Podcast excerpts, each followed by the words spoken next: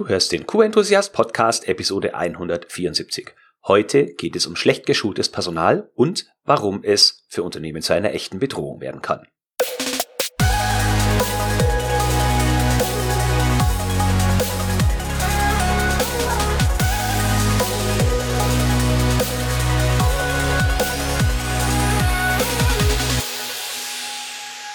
Ein enthusiastisches Hallo und willkommen zu einer neuen Podcast-Episode.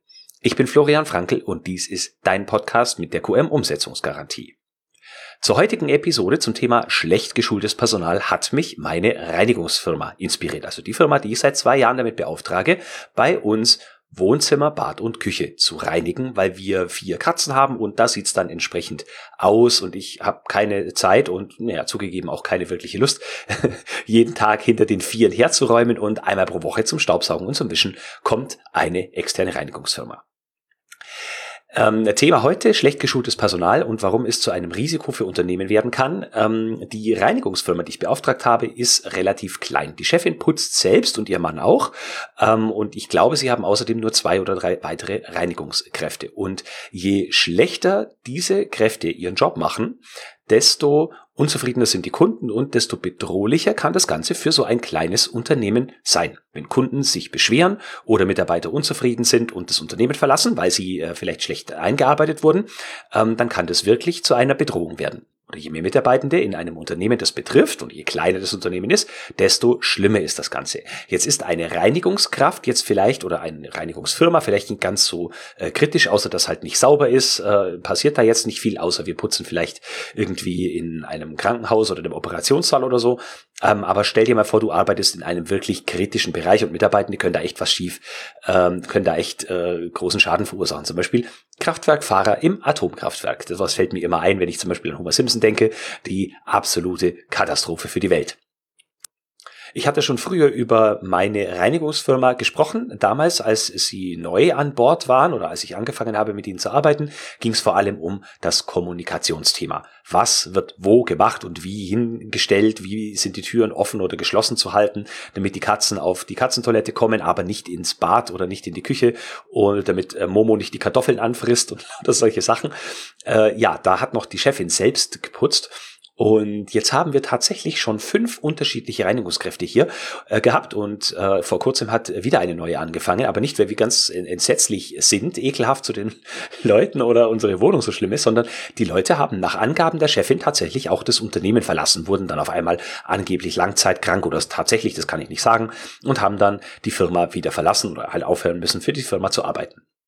Ähm, jedenfalls fällt mir jedes Mal wieder auf, dass wenn neue Leute kommen, es die gleichen Themen sind, über die ich als Kunde mich aufregen muss.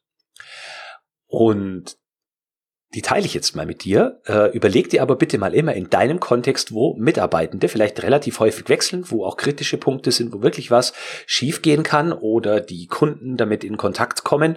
Ähm, ich möchte nämlich, dass du dir aus, dies, aus dieser Episode mitnimmst, dass die Schulung von Mitarbeitenden einen viel, viel höheren Stellenwert haben muss. Denn was nicht passieren darf, ist, dass die Kunden die neuen Mitarbeiter ausbilden. Da kann ich dann später auch noch eine, wenn ich dran denke, eine Anekdote erzählen aus meiner äh, aktuellen Firma und einem unserer Kunden, also nicht äh, eine Mitarbeiter meiner Firma, sondern eigentlich Mitarbeiter bei den Kunden. Und was außerdem nicht passieren darf, ist, dass es sehr lange dauert, dass Mitarbeiter auf äh, sogenannte Flughöhe kommen, also dass sie wirklich ihre äh, Arbeit, für die sie bezahlt werden ab dem ersten Tag, ordentlich umsetzen und durchführen können. Ähm, ja, weil das einfach ein wirtschaftlicher Faktor für das Unternehmen ist. Je länger eine Person braucht, bis sie wirklich das tun kann, was in ihrem Arbeitsvertrag steht, desto schlimmer ist das fürs Unternehmen. Die Person muss eingearbeitet werden, je kürzer, desto besser.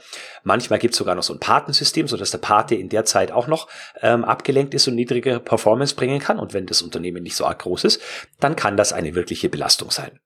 So, jetzt aber zu den Gründen oder zu den Punkten, die immer wieder schief laufen und was du daraus lernen kannst. Ja, also in so einer Wohnung gibt's eigentlich immer die gleichen Themen, die zu machen sind. Also es ist einmal Staub zu saugen, ähm, die, das äh, Sofa muss enthaart werden, die Katzentoiletten äh, müssen dabei weggestellt werden, die, die Kratzbäume vielleicht so ein bisschen, damit man darunter wischen kann. Die Küche muss eigentlich der Boden gewischt werden und im Bad auch. Wir würden die Armaturen und die Oberflächen würden wir selbst machen, aber die Chefin hat gesagt, das entspricht nicht ihrem, sie hat es nicht so ausgedrückt, ähm, Berufsethos, das ungereinigt zu lassen und deswegen reinigt sie das zum gleichen Preis mit und lässt nicht uns das machen.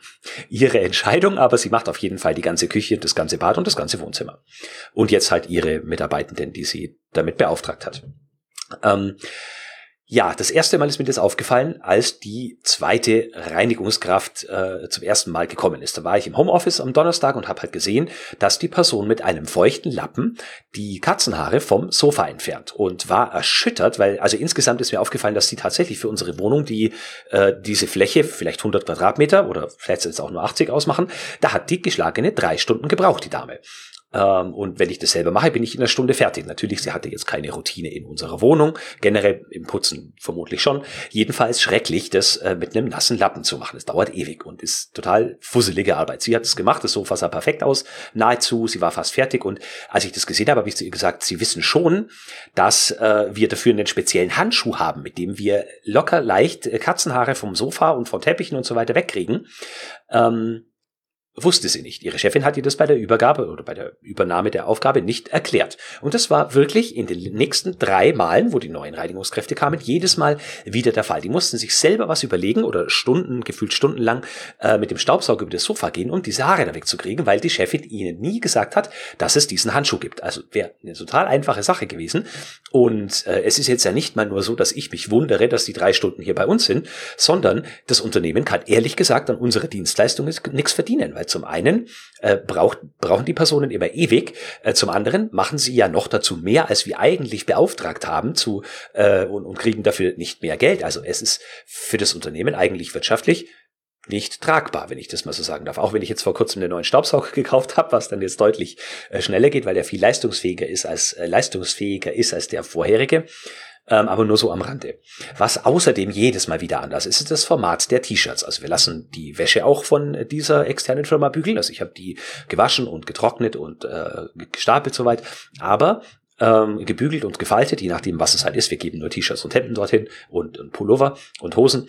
Ähm, kommt es dann eine Woche später wieder in den unterschiedlichsten Formaten. Je nachdem, welche Person sich gerade um das Thema kümmert, ist das Format anders. Also in meinem äh, Kleiderschrank, in unseren Kleiderschränken sieht es aus wie Kraut und Rüben. Man könnte nicht meinen, dass das wirklich gefaltete Wäsche ist.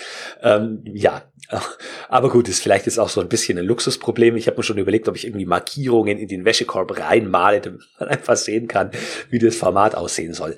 Also wirklich eigentlich Luxusproblem, aber es soll dir verdeutlichen, wie äh, selbst triviale Dinge irgendwie schon zu einem gewissen Ärgernis führen können, wenn Personen das immer unterschiedlich machen, weil sie nicht richtig von ihren Chefinnen und Chefs instruiert werden. Ein weiterer Punkt ist immer, welche Türen der Wohnung offen und geschlossen sein sollen. Also offen, damit die äh, Miezen an die Katzentoiletten kommen und geschlossen, damit Momo nicht die Kartoffeln in der Küche anfrisst oder die Pflanzen im Badezimmer runterschmeißt oder solche Dinge. Äh, das ist auch jedes Mal wieder ein Ärgernis, ich habe die Chefin dann mal gefragt, warum ihre Mitarbeiterinnen so oft wechseln. Ähm, also außer ihrem Mann war bis jetzt wirklich nur, waren bis jetzt wirklich nur Damen bei uns. Ähm, ja, und ihre Antwort war dann, dass ihre Mitarbeiterinnen sie nicht als Chefin akzeptieren. Und ich habe da ja eine Hypothese, woran das liegen kann. Also ich kenne die Person jetzt nicht wirklich gut. Wir haben ein paar Mal miteinander geredet, aber ansonsten kommen die eigentlich immer, wenn äh, wir gerade nicht da sind oder ich im Homeoffice im Arbeitszimmer bin und irgendwie Termine habe äh, und dann nicht, äh, ja, wir uns eigentlich nicht begegnen. Ähm, ein Punkt ist die sprachliche Barriere. Also die Reinigungskraft, äh, also die Chefin von der, von der Reinigungsfirma und ihr Mann, die kommen aus Afrika, sind zwar schon länger da, aber ähm, ja, sprechen, also wir verstehen uns sehr gut, aber jetzt eine Person, die in einer anderen Sprache mächtig ist und Deutsch auch nur als äh, Fremdsprache hat, mit denen klappt's halt nicht so. Und die Reinigungskräfte, die bisher bei uns waren, kamen halt eher so aus Polen, Kroatien, Tschechien, Russland und sprachen deutlich schlechter Deutsch als ihre Chefin. Das ist schon mal das erste Problem. Das zweite in Anführungsstrichen Problem ist, dass die Chefin der Reinigungsfirma immer sehr gut angezogen ist, sehr gut, ähm, wie sagt man, ich will jetzt nicht sagen hergerichtet, aber sie ist halt wirklich, hat ein sehr, sehr gepflegtes Aussehen. Ich schätze sie auf, sie ist bestimmt schon fast 40, aber sieht zehn Jahre jünger aus und naja, die, die Reinigungskräfte, die anderen, die bisher bei uns waren, die sehen halt eher so aus, als wie man sich normale Reinigungskräfte halt vorstellt. Und ich könnte mir vorstellen, dass, selbst wenn die Chefin selbst ja auch putzt, dass das so ein gewisses Akzeptanzproblem vielleicht darstellen könnte zusätzlich zu, äh, zu dieser sprachlichen und auch noch der Alterssituation, ähm, weil da tatsächlich zwischen der Chefin und den Reinigungskräften vermutlich so 10 bis 15 Jahre ähm, Altersunterschied liegen. Also sind so Hypothesen, aber daran könnte es liegen und halt daran, dass es keine vernünftige Einarbeitung gibt und die Leute halt einfach ins kalte Wasser geschmissen werden und mal machen dürfen. So eine rudimentäre Einweisung wird's wohl geben ähm, damit klar ist, welcher Müll kommt in welchen Mülleimer und so, weil wir haben noch Nachbarn und wenn die dauernd den äh, Mülleimer des Nachbarn voll machen würden, das wäre jetzt auch nicht ganz so schön. Also, Luxusproblem, Reinigungskräfte machen nicht exakt das, was sie tun sollen. Also der, der, der, die Dienstleistung an sich ist immer gut verrichtet. Es ist wirklich immer sauber und da ist, gibt's nichts zu meckern. Aber halt diese Kleinigkeiten, dass die frisch gebügelte Wäsche dort stehen bleibt, wo die Katzen hinkommen, dass die Katzen in die Küche kommen und so weiter. Ähm, und das mit den Katzenhaaren, diese Ineffizienz, die, die mir halt einfällt, die, die kommt dann auch meistens so in Richtung 10 Uhr. Wenn sie dann drei Stunden da ist, dann geht es über die Mittagspause und ich habe meistens halt äh, exakt von 12 bis 12.30 Uhr Mittagspause, bevor ich dann mit den, ähm, mit den, mit der, mit äh, der Kundenarbeit im, im Quality Success Workshop anfange. Und das ist halt so ein bisschen anstrengend, weil ich will dann auch nicht direkt gleich in die Küche gehen, wo sie vielleicht gerade putzt oder ähm, äh, gerade erst fertig geworden ist. Oder habe ich so ein bisschen Gewissensbisse. Ist eh schon immer ein komisches Gefühl, wenn jemand anderer äh, die eigene Wohnung sauber macht. Da habe ich mich jetzt auch lange dran gewöhnen müssen. Ja, ähm, so, lange Rede, kurzer Sinn. Es ist extrem wichtig, dass ihr eure Mitarbeitenden gut einweist und einarbeitet. Jetzt habe ich festgestellt, dass manche Firmen äh, fest der Meinung sind, es muss sechs Monate bis zu einem Jahr dauern, bis Mitarbeiter und Mitarbeiterinnen das tun können, wofür sie eigentlich bezahlt werden. Das finde ich ist deutlich zu lange, abhängig von der Erfahrung und der Vorbildung der Person, die man einstellt. Ähm, ich habe jetzt hier zwei Botschaften für dich. Zum einen, bitte habt Schulungspläne für eure Mitarbeitenden. Und zwar nicht nur eine Prozesslandkarte und Arbeitsanweisungen, wo sich die Person erst bei drei Wochen durchwühlen und lesen muss, ähm, wo du nicht weißt, wie viel behält die Person und was kann sie davon tatsächlich umsetzen. Ich teile meine Einarbeitungspläne immer in drei verschiedene Kategorien. Und zwar einmal in die Wissenskategorie. Dort lernen die Mitarbeiterinnen und Mitarbeiter das, was, ähm, also stumpfes Auswendiglernen, das, was wichtig ist, welches sind die größten Kunden, welche sind die wichtigsten Produkte, ähm, welche sind die Ansprechpartner, solche Dinge. Natürlich im Qualitätswesen dann noch ähm, so die Grundlagen, je nachdem, welchen, welchen Spezialistenbereich die Person hat. Dann der zweite Bereich ist das Können und das ist so für mich so die Transferleistung zwischen der, dem einen Wissenshäppchen und dem anderen Wissenshäppchen. Also Wissenshäppchen eins die Kunden, Wissenshäppchen zwei die Produkte und das Können ist dann so dieser Transfer, welcher Kunde kriegt welches Produkt und warum kriegt dieser Kunde genau dieses Produkt, was ist die Anwendung dort und kein anderes. Und die dritte Kategorie ist dann das Tun, also das konkrete Umsetzung der Themen, für die die Person im Unternehmen eingestellt wurde. Das ist schön gemixt und im Prinzip fängt schon in der ersten Woche an, dass nicht nur die Wissensthemen vermittelt werden, sondern auch das Können mit eingebunden wird, um schon einen ersten Indikator dafür zu bekommen, ob die Person das auch ansatzweise intellektuell leisten kann, was sie leisten soll. Und wenn man da ein gutes Gefühl dafür hat, dann geht's ins Tun, aber auch so früh wie möglich ähm, weil wenn du mit der Einarbeitung ein Dreivierteljahr brauchst und die Probezeit, aber die gesetzliche Probezeit rum ist, ähm, dann ist es einfach ziemlich bescheuert, auf gut Deutsch gesagt. Also schau so früh wie möglich, ob die Mitarbeitenden das tun können, was du von ihnen verlangst oder erwartest. Und wenn nicht, schau, was du tun kannst, um zu einem besseren Ergebnis zu führen. Eine bessere Einarbeitung, bessere Informationen übermitteln, vielleicht eine andere Art und Weise der Vermittlung, äh, eine andere Art und Weise der Übermittlung von Wissen, Nutzen, solche Dinge. Und die zweite Botschaft ist, sorge dafür, dass der Kunde nicht merkt, dass ihr neues Personal habt. Also lasst den Kunden deine neuen Mitarbeiter, eure neuen Mitarbeiter nicht ausbilden. Ich hatte dir eine Anekdote versprochen.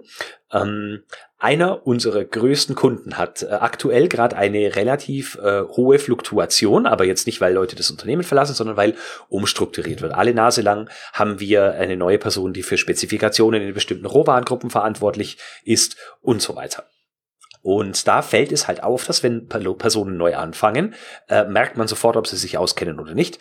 Und einmal kam es vor, dass der Kunde uns darum gebeten hat, Informationen zu schicken, weil die verantwortliche, neue verantwortliche Person die alten Mailverläufe nicht mehr hatte und die Informationen, die früher mit der Kollegin bzw. dem Kollegen ausgetauscht wurden.